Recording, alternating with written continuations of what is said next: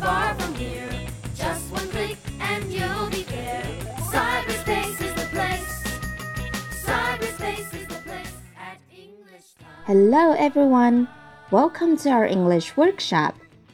亲爱的小朋友和爸爸妈妈们，欢迎来到智慧口袋亲子英语。我是 Charlotte。从今天开始呢，我将会跟大家一起学习在我们的生活中最常用的英语。 很多人都觉得学习英语很难，其实如果我们把它当做一个交流的工具，运用到生活中，一切并没有你想象中的那么艰难。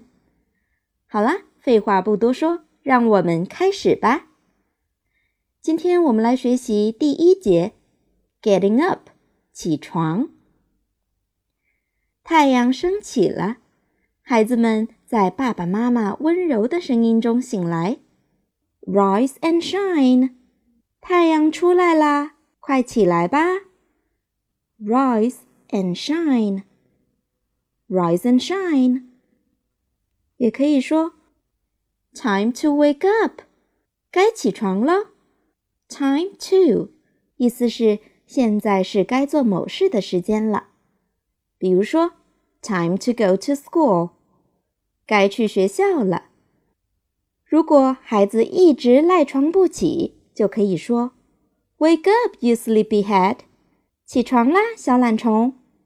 Wake up, you sleepyhead！早上的时间不多，如果再贪睡，可能就要迟到了哟。这个时候就可以说，Hurry up, or you'll be late！快点哦，不然你就会迟到啦。这个 or 就是否则、不然的意思。Hurry up, or you will be late. Hurry up, or you'll be late. 那么，如果孩子想再小小睡一会儿，可以跟爸爸妈妈说：“Can I sleep some more？” 我可以多睡一会儿吗？Can I sleep some more? I'm so tired that I can't get up. 我太累了，我起不来。I am so tired that I can't get up. 这个句子使用了 so that 这个句型，意思是太怎么样，以至于怎么样。So tired that I can't get up. So tired，太累了。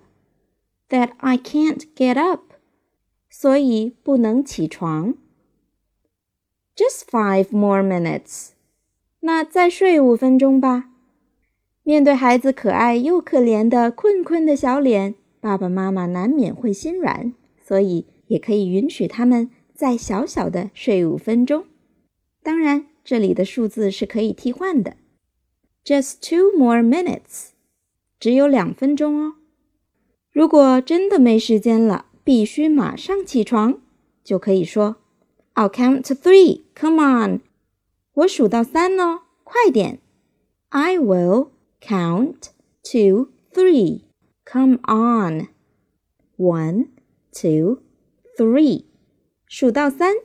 全世界的妈妈都是这么吓唬孩子的。这时候，如果孩子还是觉得很困，就可以说：“I'm still sleepy。” 我还是很困。在一番狂轰滥炸之下，孩子当然起床了。I'm awake。我醒啦。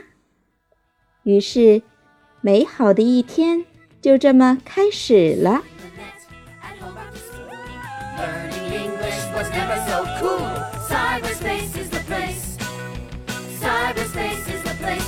English Time.